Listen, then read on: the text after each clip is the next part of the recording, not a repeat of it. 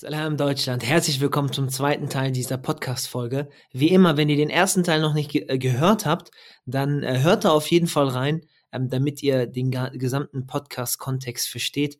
Ansonsten glaube ich auch, dass dieser zweite Teil sehr aufschlussreich und lehrreich ist und ich wünsche euch viel Spaß dabei. Salam, salam, langsam den Schwenker ansetzen zu, zu, zu einer zweiten Thematik, die äh, noch, noch mehr interessiert, mich zumindest jetzt aktuell. Deswegen mache ich jetzt mal diesen Schwenker, okay. weil wir viel über äh, ne, was, was, nutzt dem Kind letztendlich oder wie, wie kann man ihm das am besten vermitteln, dem Kind und es sollte im Zentrum stehen. Und ich glaube, das ganze Thema ist dann nochmal extremer oder deutlicher äh, in dem Kontext, was äh, ich nicht wusste, aber offensichtlich ähm, ist es der Fall. Ähm, hast du ja äh, ein ganz bestimmtes Institut äh, auch gegründet, was mit Inklusion zu tun hat. Ja. Ähm, und da äh, äh, oder, oder, oder erstmal anders gefragt, ja, bevor wir überhaupt da reingehen. Ähm, was bedeutet Inklusion für dich? Also wir haben ja verschiedene Begr Begriffe wie Integration, Assimilation, Segregation und äh, seit einigen Jahren sprechen wir auch von Inklusion. Äh, Im schulischen Kontext bedeutet dies zum Beispiel, dass äh, Kinder mit und ohne Behinderung gemeinsam unterrichtet werden. Mhm. Ja, sonst ist es ja so, dass Kinder mit einer bestimmten Behinderung dann äh, äh segregiert werden, das heißt äh, ganz woanders sind und gar keinen Kontakt haben zu Kindern ohne Behinderung und Kinder mit Behinder äh, ohne Behinderung haben keinen Kontakt zu Kindern äh, mit Behinderung. Wenn sie aber in einem gemeinsamen Unterricht, an einer gemeinsamen Schule, in einer gemeinsamen Klasse unterrichtet werden und häufig sind dann eben da mehr als ein, ein Lehrer, äh, dann lernen die Kinder besser miteinander umzugehen und sich auch für einander äh, viel stärker äh, zu interessieren und äh, ja für andere Themen zu interessieren und äh, sonst empfindet ja jeder sich als normal, was immer das auch sein soll, ja. Und äh, In äh, Inklusion bedeutet eben im, im schulischen Kontext äh, das zu bewerkstelligen, äh, dass man gemeinsam ist. Und wenn wir zum Beispiel machen ähm, hier, das haben wir vor Corona so gemacht, einmal im Monat einen Unterricht mit äh, gehörlosen Muslimen mhm. und die Hörenden sitzen mit dabei. Das heißt, ich mache nicht nur für die Hörenden einen Unterricht getrennt und einen für die äh, Nichthörenden, sondern es ist auch interessant für meine Studierenden, die hier freitags zu mir in mein, in mein Freitagsseminar kommen, dass die einmal im Monat auch mit gehörlosen Muslimen sind. Wir haben dann einen Gebärdensprachen-Dolmetscher und dann sitzen die hörenden Muslime dazwischen und ich finde das absolut interessant. Ja, in einem solchen Kontext äh, zu sein. Sonst äh, ist es für sie in Anführungsstrichen ganz normal, unter hörenden Muslimen äh, zu sein. Und Inklusion ist für mich eben die äh, nicht getrennt, sondern gemeinsam Hörende und Nichthörende in einem Raum zu haben und äh, ihnen äh, dasselbe zu vermitteln auf unterschiedliche Art und Weise. Und vor allem auch, dass diese Person sich nicht unbedingt anpassen muss an irgendeinen äh, Kontext. Oder weil, weil hier glaube ich, ja, wenn wir jetzt ähm, äh, Menschen nehmen, die äh, oder, oder Kinder, ja, die taub sind, taubstumm sind, äh, Kontexte eben mit sich bringen. Hier wird eine Sache, glaube ich, für, für mich ganz klar, dass wenn, wenn man, äh, unabhängig jetzt davon, was für ein Wissen man vermitteln möchte oder welches Ziel man erreichen möchte, wenn man sich nicht die Mühe macht, glaube ich, dann also wirklich die, diese Einzelperson in, ins Zentrum zu setzen und auch dafür sorgt, dass diese Person, dieses Individuum das so aufnehmen kann mit seinem eigenen Kontext und dementsprechend auch erfolgreich ist. Das zeigt sich so ein bisschen, habe hab ich das Gefühl, wie sehr man wirklich ein, hinter eine Sache steht. Also ich werde nochmal äh, ähm, konkreter, sagen wir mal jetzt, irgendjemand hat ein super Seminar, auch im islamischen Kontext, ne, wo man sagt, oh, da, das ist der, das ist der, ähm, mit diesem, mit diesen Schritten ähm, äh, schafft man es, seinen Iman zu vervollständigen oder zu, zu seinen Charakter zu reinigen oder irgendwas dergleichen. Man hat da super Vortragsreihen, ja, und hat da fünf tolle Vorträge, wie man dann ne, über irgendwas berichtet und Geschichten dazwischen erzählt und all das Ganze äh, und hat dann eine Audienz, die in 99 Prozent der Fällen oder, oder ich weiß, kenne die Statistiken nicht, aber einen großen Teil das dann versteht. Aber dann sitzt da vielleicht eine Handvoll oder ein, zwei Personen, die das nicht verstehen, weil man eben äh, äh taub ist beispielsweise. und wenn dann irgendwie nicht diese, dieser, dieser Drang rüberkommt, okay, jetzt musst du es vielleicht auch so anpassen oder die Möglichkeit anbieten, ja, dass diese Person das auch irgendwo versteht, dann weiß ich nicht, ob es berechtigt ist, du kannst mich gerne korrigieren, zu hinterfragen, ob es wirklich der Person daran liegt, dass die Audienz dieses Wissen erhält oder ob es nur darum geht, dass man sein cooles Konzept vorstellt. Ich weiß nicht, ob der Unterschied äh, klar gemacht hm, wurde von mir. Ja. Ne, also das eine ist äh, die Tatsache, dass etwas ankommt, ja, beim Gegenüber oder die Tatsache, dass man selber ist, die, die, die Person ist, die dieses Wissen vermittelt und dann, äh, ohne jetzt böse Hintergedanken oder sonst was zu haben, eben im, im Zentrum steht und einfach nur die coolen Vorträge machen möchte, aber nicht sich die Mühe macht, dass tatsächlich die Leute was davon mitnehmen und dass das kein Entertainment-Charakter hat, sondern wirklich man wünscht sich tief wie der Prophet auch, dass der Gegenüber das versteht und äh, umsetzt und anwendet und auch eben erfolgreich wird dann damit. Ja, ja, ich glaube, das, das gibt's beides. Auf der einen Seite gibt's diejenigen, die einfach nur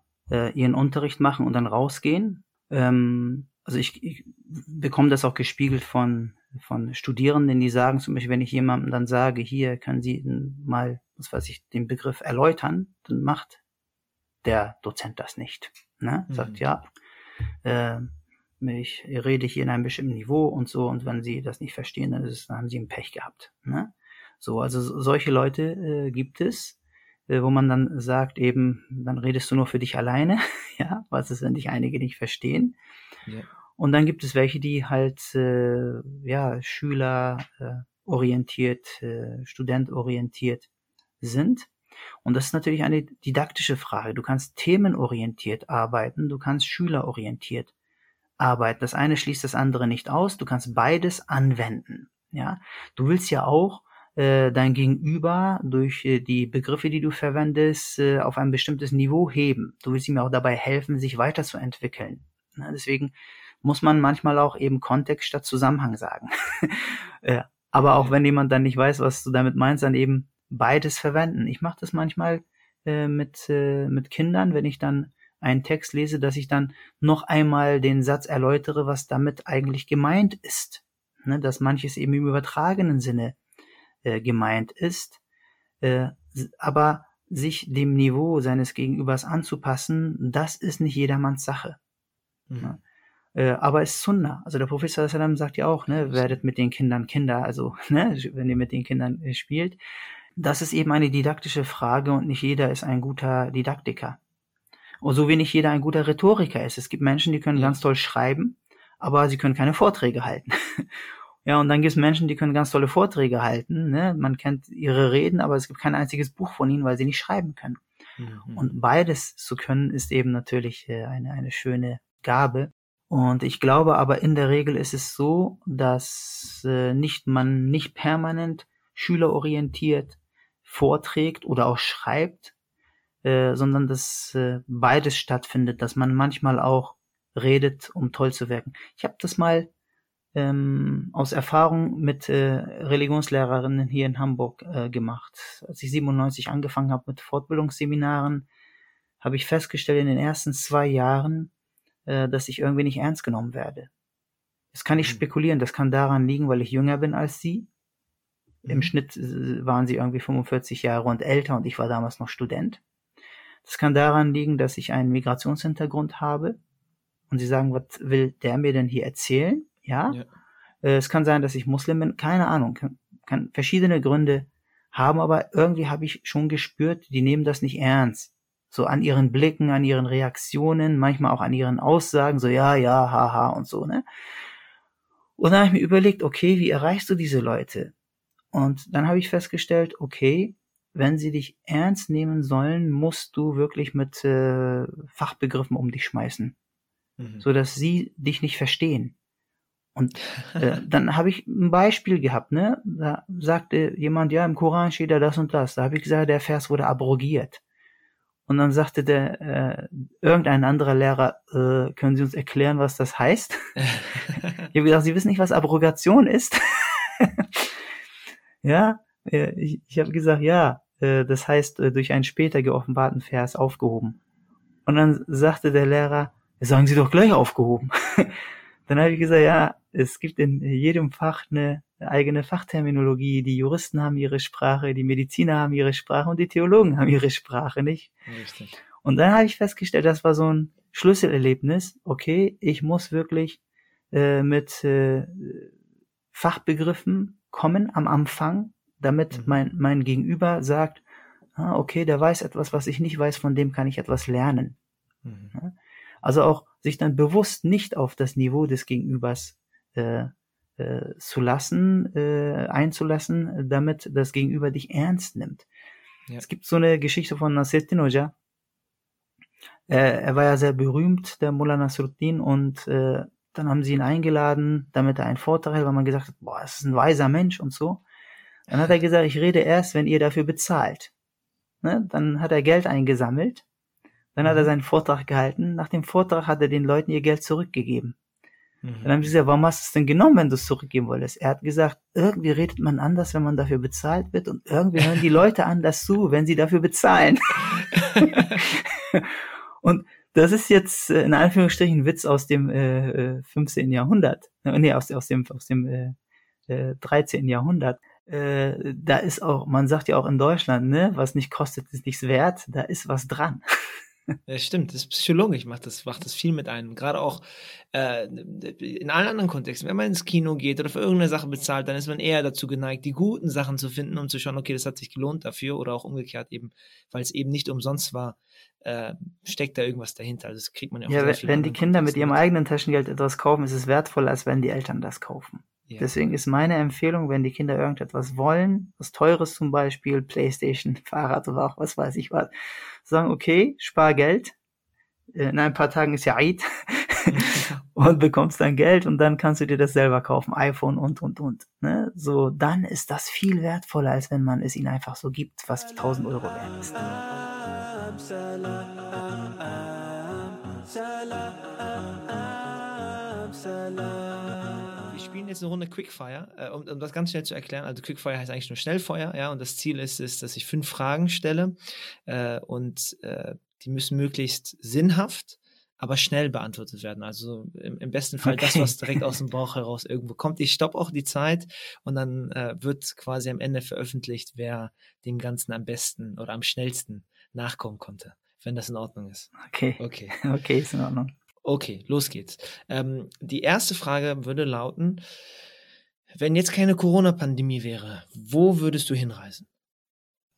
Ich würde in die Türkei reisen, weil ich schon seit drei Jahren nicht dort gewesen bin. Maschallah. Welche Stadt wäre das gewesen? Das wäre Iskenderun, da wo ich geboren bin. Oh, okay, sehr, sehr schön. Ähm, die nächste Frage wäre, welches Buch würdest du, egal wem gerade, empfehlen? Das Buch von El Rasali, Elixier der Glückseligkeit. Oh, das habe ich letztens erst äh, von jemandem sagen hören. Scheint also jetzt mehrfach.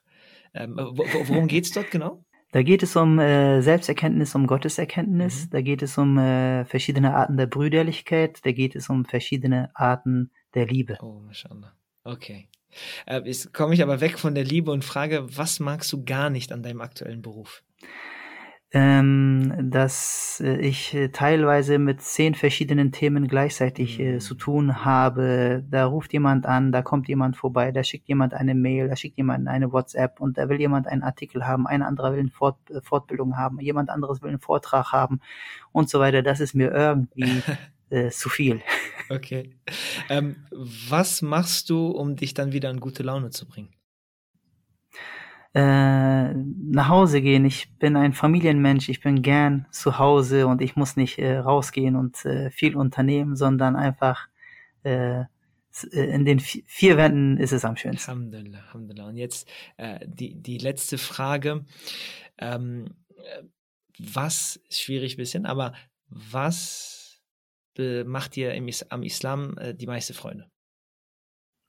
Die meiste Freude, äh, die Zusammenkunft mit Menschen, die Interesse haben an dem, was ich so vermitteln habe oder die mich einladen. Also mit jungen Menschen zusammen zu sein, mit Studierenden zusammen zu sein, was weiß ich, an einer islamischen Hochschulgemeinde, an einer Uni einen Vortrag zu halten, später mit ihnen essen zu gehen, also Zeit zu verbringen. Alhamdulillah. Äh, das macht mir die meiste Freude. Das ist dann ein gutes Zeichen für alle Zuhörer aus diesem Kontext, ist ein Freifahrtschein. Ich glaube, das war ja schon vorher so, aber ladet Dr.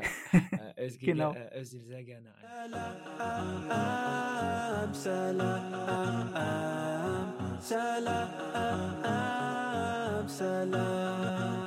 Ähm, um, um jetzt zurückzukommen auf das äh, Thema Inklusionsthema, oder, ja. genau, warum, warum ich das au, ähm, aufgebracht habe, auch außerhalb des schulischen Kontexts oder des, des ähm, Lehrkontexts. Äh, also jetzt lassen wir mal außen vor Geschichten, ich nehme jetzt ein konkretes Beispiel. Ja, ein Bruder oder eine Schwester ähm, braucht einen barrierefreien Zugang, barrierefreien Zugang zur Moschee. Ne? Natürlich früher, ja, die Vorgeneration, ich meine, die hatten ganz andere Probleme, gar keine Frage. Die mussten erstmal aufbauen, überhaupt irgendwas finden, Räumlichkeiten und Co. Und wie du es schon gesagt hast, ne, teilweise äh, sind dann die Moscheen so aufgebaut, dass man gar nicht merkt, dass das eine Moschee ist, weil irgendwie der Obstladen davor ist oder der Friseurladen oder was auch immer. Ja, das ist so der älteren Generation. Jetzt denke ich aber mittlerweile oder Stück für Stück, das, was kommt und auch die Möglichkeiten, die man mehr und mehr hat, ähm, ich weiß nicht, wie du das erlebst. Du bist wahrscheinlich mehr ja einfach auch unterwegs äh, und, und hast auch mehr erlebt.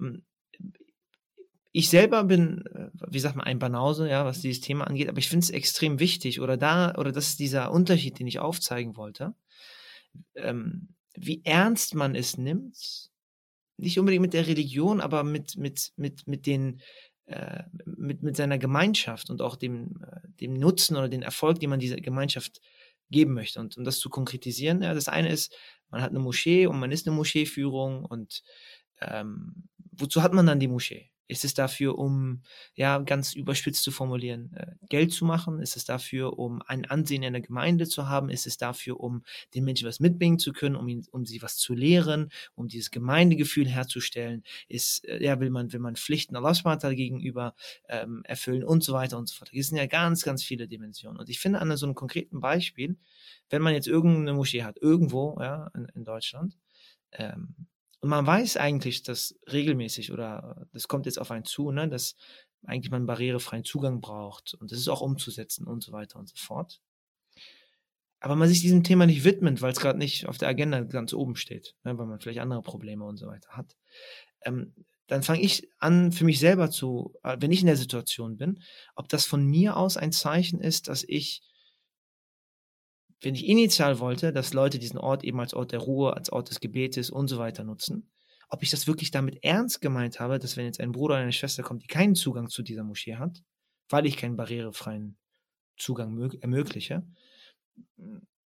ob das, ob das dann, ob, da, ob mein Vorhaben tatsächlich dem motiviert ist oder ob das doch nicht aus einer anderen, aus einer anderen Motivation oder Nia heraus äh, ähm, sich ergibt. Ich weiß nicht, ob das klar geworden ist. Mhm. Ähm, weil ich finde, ich finde gerade, ja, mit, äh, Geschwister mit diesem Kontext, die eine gewisse Behinderung haben oder, oder andere ähm, gesundheitliche Probleme auch, die sich vielleicht entwickelt haben im Laufe der Zeit. Mir kommt es zumindest so vor, ja, der Prophet Islam hat äh, äh, mit allen Mitteln versucht, sozusagen, ja, das äh, für jeden so zugänglich wie möglich zu machen. Aber dass wir das nicht so unbedingt leben aktuell. Ja, ja. Also erst einmal hm, fehlt bei vielen die Sensibilisierung dafür und deswegen brauchen wir solche Institutionen wie das Interkulturelle Institut für Inklusion, das in Moscheegemeinden hineingeht und die Muslime, vor allem die Verantwortlichen in den Vorständen für das Thema Barrierefreiheit zum Beispiel sensibilisiert. Ähm, und ganz wichtig ist, dass zu dieser Sensibilisierung eben dazu gehört, dass eigentlich von Behinderung wir alle betroffen sind. Nicht nur, weil wir in der Familie vielleicht jemanden haben, der eine Behinderung hat, sondern äh, altersbedingt zum Beispiel oder unfallsbedingt, dass Menschen dann durch einen Unfall äh, zum Beispiel äh, querschnittsgelähmt sind. Mhm. Ähm, also niemand ist sicher davor. Äh, und also vor Behinderung und dass wir altersbedingt dann vielleicht nicht mehr so gut sehen und eine Sehbehinderung haben, auch wenn sie eingeschränkt ist, ist es ja auch so, dass Menschen nicht nur gehörlos sind, sondern auch schwerhörig sein können, dass äh, sie dann äh, etwas brauchen, um besser hören zu können und so weiter. Äh, das ist das eine, was wichtig ist in der Sensibilisierung. Äh, und das andere ist, die meisten Moscheen in Deutschland sind nicht als Moschee gebaut worden. Es sind Gebäude, die gemietet wurden oder die ja, gekauft richtig. wurden und in Moscheen umfunktioniert wurden. Und da gab es eben nicht einen Fahrstuhl. Ja, oder das war eben nicht im Erdgeschoss ohne Treppe und so weiter. Das kommt ja nochmal hinzu. Deswegen ist diese Idee, äh, äh, eine barrierefreie Moschee zu haben, eine, ein Zukunftsmodell, so dass man sagt, wenn Muslime denn das nächste Mal Räume mieten oder kaufen oder eine Moschee bauen, dass sie von vornherein das mit einplanen sollten. Und, ähm, äh, und dafür brauchst du eben eine Sensibilisierung. Viele denken ja, weil sie davon nicht betroffen sind, gar nicht in diese Richtung. Ja, also du denkst ja auch nicht, wenn du eine Webseite aufbaust, ah, es sollte barrierefrei sein und dann sollten auch Menschen, die blind sind, irgendwo hinklicken können, sodass sie dann eine PDF haben, wo ihnen dann die PDF vorgelesen wird. Das kann man ja alles machen, kostet extra, ja. Mhm. Äh, aber wenn man selber davon nicht betroffen ist, denkt man einfach nicht daran. Ja, das stimmt. Ne? Entweder man hat dann jemanden in der Familie oder man ist eben äh, aktiv äh, auf diesem Gebiet, so dass man dann anfängt in diese Richtung zu denken.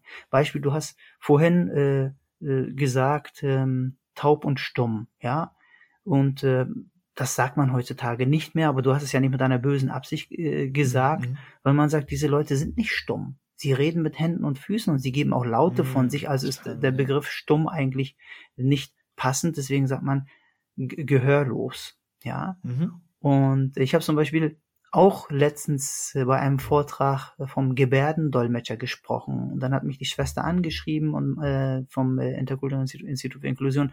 Sie hat gesagt, korrekt wäre Gebärdensprachendolmetscher zu sagen. Also wir müssen mhm. uns da selber, obwohl wir uns damit befassen, hier und dort äh, korrigieren.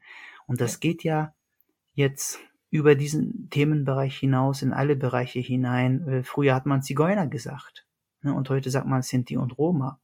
Mhm. So dass man dann äh, zum Beispiel das N-Wort auch nicht nennt und äh, früher hat man es eben äh, gesagt.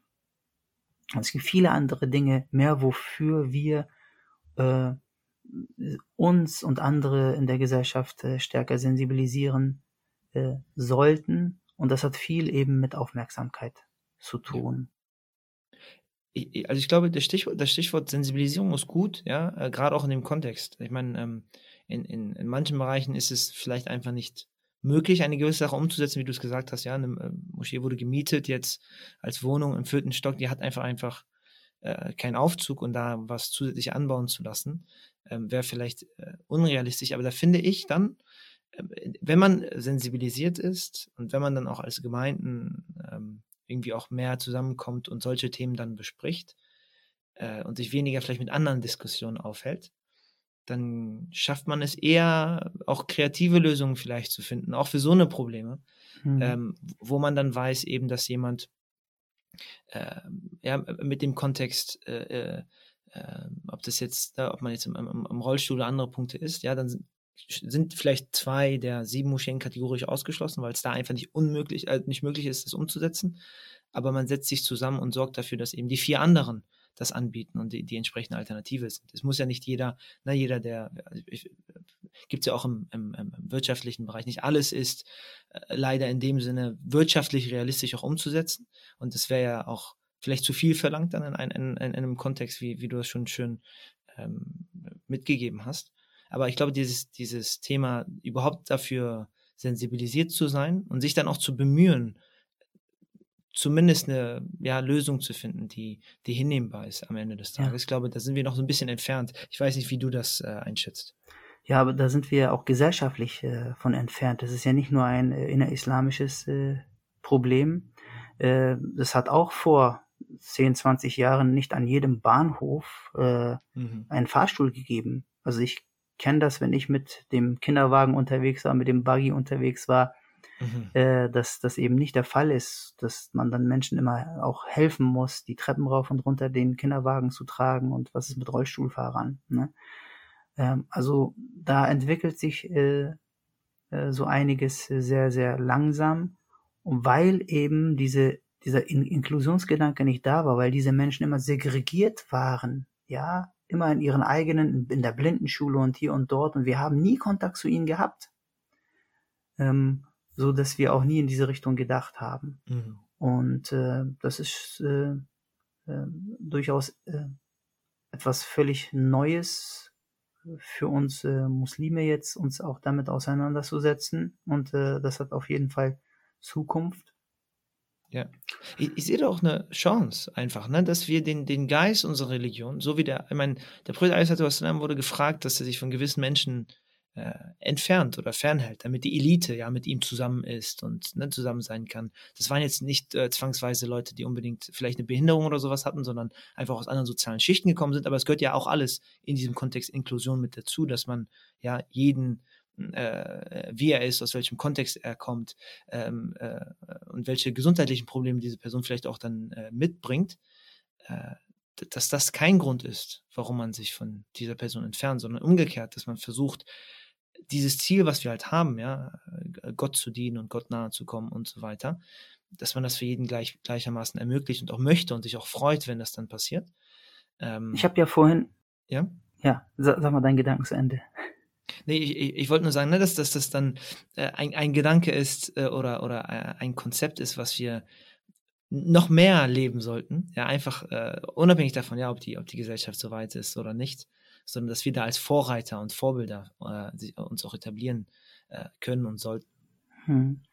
Ich habe ja vorhin von Bedürfnissen und Interessen gesprochen und da, wo wir die gemeinsamen Interessen haben, äh, wir dann äh, eher zusammenkommen, als wenn wir nicht gemeinsame Interessen haben. Also nehmen wir mal an, du bist verheiratet und guckst gern Fußball und deine Frau guckt gern Serien, dann werdet ihr das eben nicht gemeinsam machen, jeder wird das getrennt machen, ja. Und äh, und sich eben auch für andere zu interessieren, obwohl es nicht den eigenen Interessen entspricht. Ne? Das hat was mit Verantwortung zu tun. Das heißt, ich übernehme, wir hatten zum Beispiel eine Nachbarin, die war gehbehindert und wenn wir dann äh, den Müll rausgebracht haben, haben wir ihren Müll mitgenommen. Mhm. Ja? Das heißt, ich übernehme Verantwortung für eine Person, äh, weil ich einfach äh, Interesse an ihr habe. Und äh, der andere Punkt äh, in, in diesem Kontext ist natürlich, wir reden zum Beispiel auch von Mehrheitsgesellschaft und Minderheitsgesellschaft, als wenn das zwei in sich geschlossene Größen wären oder Gruppen wären. Mhm. Eigentlich ist es so, wir bewegen uns in, in, äh, in Szenen und in Milieus. Und es gibt Menschen, die bewegen sich in einer ganz bestimmten Szene, in einem ganz bestimmten Milieu und haben außer ihrer Szene oder ihrem Milieu äh, so gut wie gar keine Kontakte. Es sei denn, sie gehen in die Schule oder äh, machen eine Ausbildung oder berufsbedingt haben sie vielleicht noch zu anderen Menschen Kontakt außerhalb ihres Milieus äh, oder äh, sie haben es äh, in, der, in der Regel nicht. Und äh, also meine Erfahrung ist natürlich, ich bin berufsbedingt ja mal in der Kirche, mal in der Moschee, mal in der Uni, mal mit Jugendlichen, mal mit Eltern, mal mit Muslimen, mal mit Nicht-Muslimen. Und die Muslime sind ja auch nicht immer alle sunnitisch-türkisch, sondern auch schiitische und was weiß ich, schafiitische und, und dann äh, hast du bei den Nicht-Muslimen ja auch Christen und, und äh, Juden und äh, Atheisten und, und, und. Das heißt, äh, wenn man selber mit sehr vielen Milieus äh, zu tun hat, dann sieht man die Gesellschaft ganz anders und man reagiert auf Bedürfnisse, auf Interessen ganz anders. Äh, man ist viel empathischer und, und, und, als wenn man nur in seinem Milieu ist und sonst nichts anderes kennt. Mhm. Also nehmen wir mal an, so eine Gruppe von Rechtsradikalen, die äh, mit Linken nichts zu tun haben wollen oder umgekehrt. Oder eine Gruppe von religiösen Menschen, die mit nicht religiösen Menschen oder von nicht religiösen Menschen, die mit religiösen Menschen nichts zu tun haben wollen. Ja, keinen Kontakt haben wollen. Ähm, wenn die sich dann begegnen überhaupt, ja, dann äh, reagieren sie ganz anders aufeinander, als wenn es gang und gäbe ist, sich täglich zu begegnen. Ähm, und da ist eben das Thema Inklusion, der Umgang mit Behinderung äh, auch ein solches Thema, so dass man sagt, ist es ein Milieu, mit dem ich äh, zu tun habe oder nicht? Mhm. Und ich könnte zum Beispiel sagen, naja, ich äh, habe damit eigentlich normalerweise nichts nicht zu tun. So, warum soll ich mir jetzt die Mühe machen, irgendwie diesen Menschen zu helfen? Und äh, es kam ein Bruder zu mir, der gehörlos war, vielleicht als Vorgeschichte der, der Institutsgründung sehr interessant. Und er sagte, wir verstehen die Chutba nicht und wir versuchen aus den Lippen der Imame eben die Themen abzulesen. Ja. Äh, und dann habe ich gesagt, äh, Leute, ich habe eine komische Idee, äh, dann bringt mir doch Gebärdensprache bei, dann könnt ihr immer meine Freitagspredigt verstehen, dann kommt ihr immer zu mir. und wir haben das ja auch zwei Jahre lang so gemacht. Und, und dann hatte dieser Bruder die, die Idee, einen Verein zu gründen, den er äh, ähm, was wollte, Deaf-Muslime nennen wollte, ne? gehörlose mhm. Muslime. Und ich habe ihm gesagt, weißt du, ihr seid eine Minderheit innerhalb einer Minderheit und äh, lasst uns einen Verein gründen, aber nicht gehörlose Muslime nennen, denn dann werdet ihr so gut wie gar keine Förderung kriegen, wenn ihr dann mal Förderung haben wollt, sondern wir nennen das Ding Interkulturelles Institut für Inklusion und das war für die so, Inklusion, was ist das? so, mhm. muss ich erstmal erklären, ne? Also es war im Verlauf der Zeit, wo ich angefangen habe, Gebärdensprache zu lernen, mhm. privat, äh, kam dann die Idee, einen Verein zu gründen und dann haben wir diesen Verein auf die Beine gestellt, weil die Gehörlosen wussten gar nicht, was ist Gemeinnützigkeit, was ist Körperschaft, was ist eine Satzung. Und dann haben wir eine Satzung äh, äh, geschrieben und dann bin ich zum Notar gegangen und dann bin ich zum Anwalt gegangen. Ich habe all diese Hintergrundgeschichten äh, geklärt, bis wir dann einen Vorstand hatten und den Verein gegründet haben und so weiter. Also die brauch, haben Starthilfe gebraucht. Und bis heute ist es so, sage ich, ich bin da nicht mehr so aktiv im Vorstand mhm. wie damals, sage ich, wenn ihr irgendetwas braucht in Bezug auf Finanzamt, Amtsgericht und so weiter, sagt Bescheid und ich versuche euch zu helfen. Ja. Mhm. Und ähm, also das Ganze hatte, hatte eine Vorgeschichte, wo ich eben auch nicht in diesem Milieu drin gesteckt habe. Jetzt, mhm. durch die Institutsgründung, durch diese monatlichen Seminare, jetzt machen wir das auch über Instagram, dass ich einmal im Monat immer den ersten Dienstag im Monat dann einen Vortrag halte mit einem Gebärdensprachendolmetscher auf meiner Instagram-Seite. Mhm. Jetzt habe ich Kontakt zu dieser Szene seit 2013 Super. ungefähr und befasse mich mit dieser Thematik. Wären diese Menschen aber nicht auf mich zugekommen, hätte ich auch bis heute keinen Kontakt dazu, wie die meisten Muslime es auch nicht haben. Mhm, das stimmt. Ich, ich finde, ich, das Beispiel, was du gerade gebracht hast, ist äh, zweierlei, also aus zwei Perspektiven für mich betrachtet, extrem, also bringt zum Nachdenken. Auf der einen Seite die Tatsache, wie du gesagt hast, dass Muslime wahrscheinlich tagtäglich ja, in Moscheen oder Freitagspredigen sitzen, die vielleicht das gar nicht verstehen, aber trotzdem den Glauben oder die Motivation mitbringen, dahin zu kommen. Ja. Obwohl sie das alles nicht haben. Also was mir gerade durch den Kopf geht, das bedeutet ja, die haben noch nie eine Koranrezitation gehört oder in Sie hören also auch nicht das Allahu Akbar des Imams und trotzdem verneigen sie sich mit den anderen, weil sie sagen, okay, jetzt gehen die runter, jetzt gehe ich auch runter. Sie hören aber nichts. Sie hören die Koranrezitation nicht. Und und und und das, den Gebetsruf oder oder ganz andere Sachen, ja, also ja. dann geht's noch mehr dahinter die die die Stimme der eigenen Mutter und so weiter und so fort und trotzdem ja äh, das daraus diese Motivation kommt, dich anzusprechen und sagen, okay, wir wollen aber mehr und diese, dieses Bedürfnis danach ist, ist auf der einen Seite unglaublich faszinierend und inspirierend, das kann man ja auch auf alle äh, anderen Kontexte auch ausweiten und dann auf der anderen Seite wiederum äh, sich sehr, auf sich selber reflektiert zu schauen und zu sagen, okay, äh, ja, dieses, äh, ich weiß jetzt nicht, wie das konkret im äh, Koran heißt, aber selbst wenn wir die Gaben, ja, die Allah einem gegeben hat, versuchen würden aufzuzählen, wir würden es nicht schaffen. Ja ähm, äh, dass das, ich finde, in, in so einem Miteinander und wenn man sich dann tatsächlich damit beschäftigt, dann wird man viel, ne, auf der, äh, also ich, ich finde, dann wird man viel bodenständiger. Man lernt viel mehr die Sachen um dich herum wertzuschätzen und auch voneinander zu lernen, ja, weil für mich dann, was dann darüber hinaus durch den Kopf geht, ist, okay, wie machen sie das denn im Alltag? Ne, Sachen, wo ich mich dann unglaublich von stressen lasse oder anderen Punkte, ja. wo ich mir dann denke, okay, kann ich ja von ihnen lernen, wie sie damit umgehen. Ähm, und dann, ja, wenn man dann diesen Begriff Inklusion äh, tatsächlich ernst nimmt, dann ist es kein Mehrheits-Wir, Minderheit, äh, jemand auf der anderen Seite, der äh, vielleicht nicht eben, äh, der, der gehörlos ist, etc., äh, sondern das ist mehr, okay, jeder hat seinen eigenen Zustand und wir können von diesen Zuständen lernen und wissen, wie wir am besten durchs Leben kommen. Ja.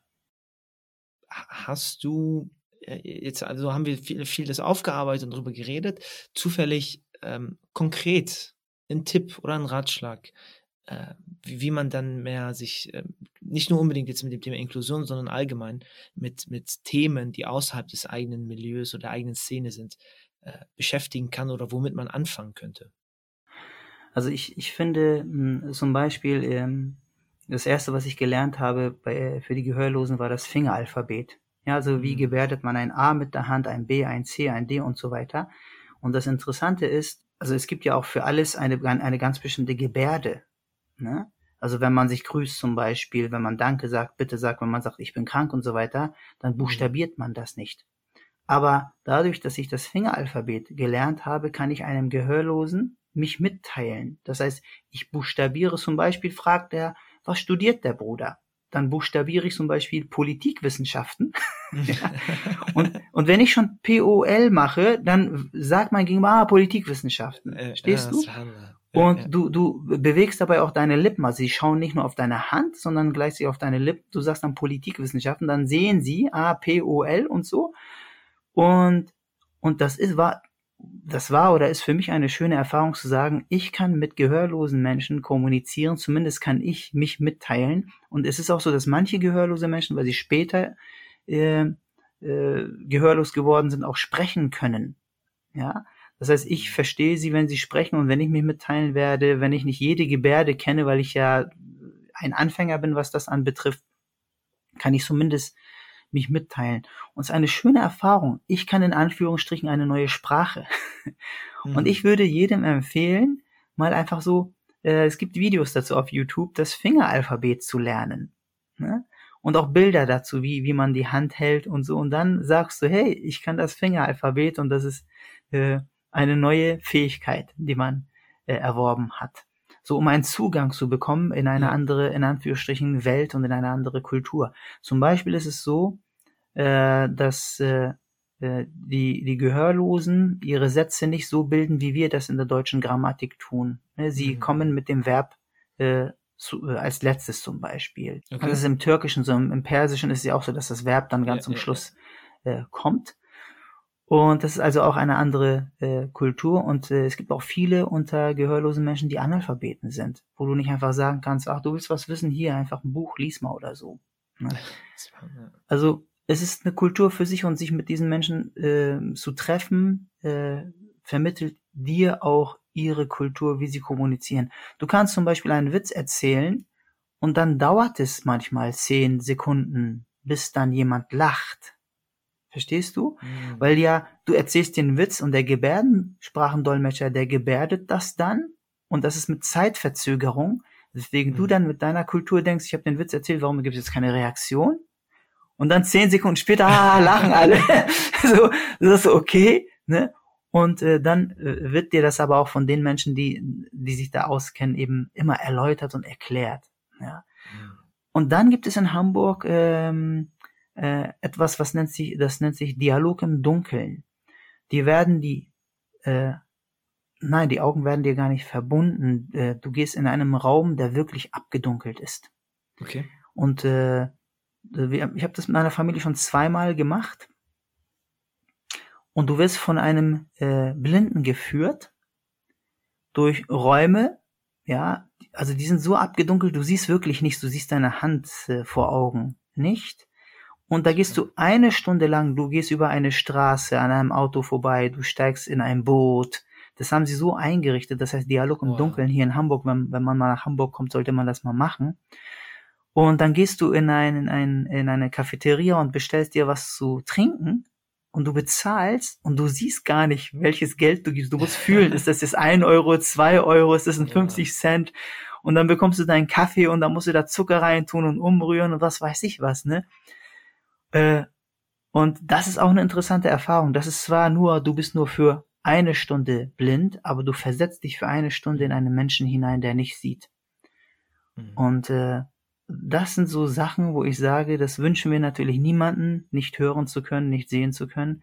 Aber wenn man das mal erlebt, dann hat man so ein bisschen das Gefühl dafür, sich in andere hineinversetzen zu können, die davon täglich betroffen sind ich glaube, das ist auch eine ganz, ganz wichtige Eigenschaft, ne? sich äh, in andere hineinversetzen zu können, weil das schirmt dann ab von dem, was wir initial besprochen haben, dass man einfach nur seine Meinung kundgeben möchte oder seine Erfahrungen, seinen eigenen Kontext oder seine eigene ja. Kultur und so weiter, sondern für einen Moment kurz überlegt, okay, was möchte oder was hilft denn der Person eigentlich gegenüber? Und dieses da ist dieses Hineinversetzen, glaube ich, glaube ich, elementar. Und deswegen fand ich auch äh, den, den Austausch sehr schön, ja, den, den wir haben, weil das ist so ein bisschen so das Peak, so die, die, die Spitze irgendwo dann, ähm, wo, wo das, wo man relativ schnell jemanden ganz einfach den Zugang eben nicht äh, ermöglichen kann zu einfachem Wissen, zu, zu einem Austausch auch, ja, zu einem Miteinander.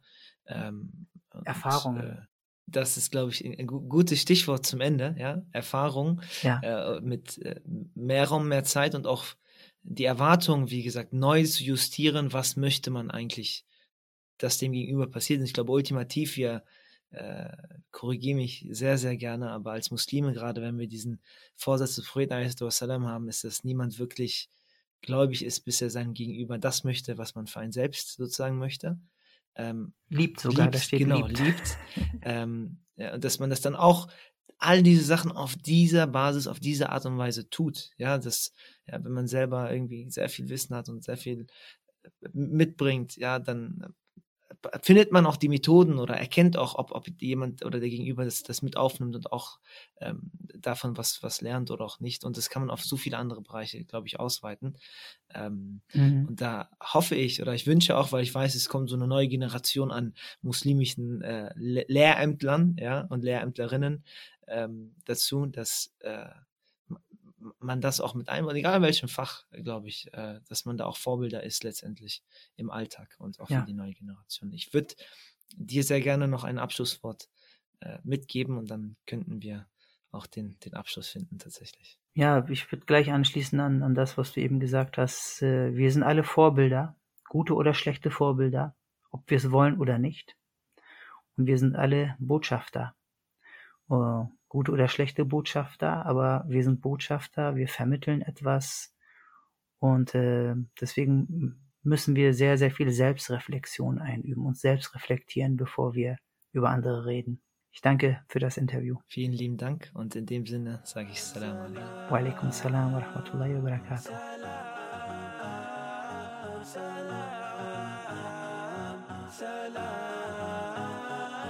salam.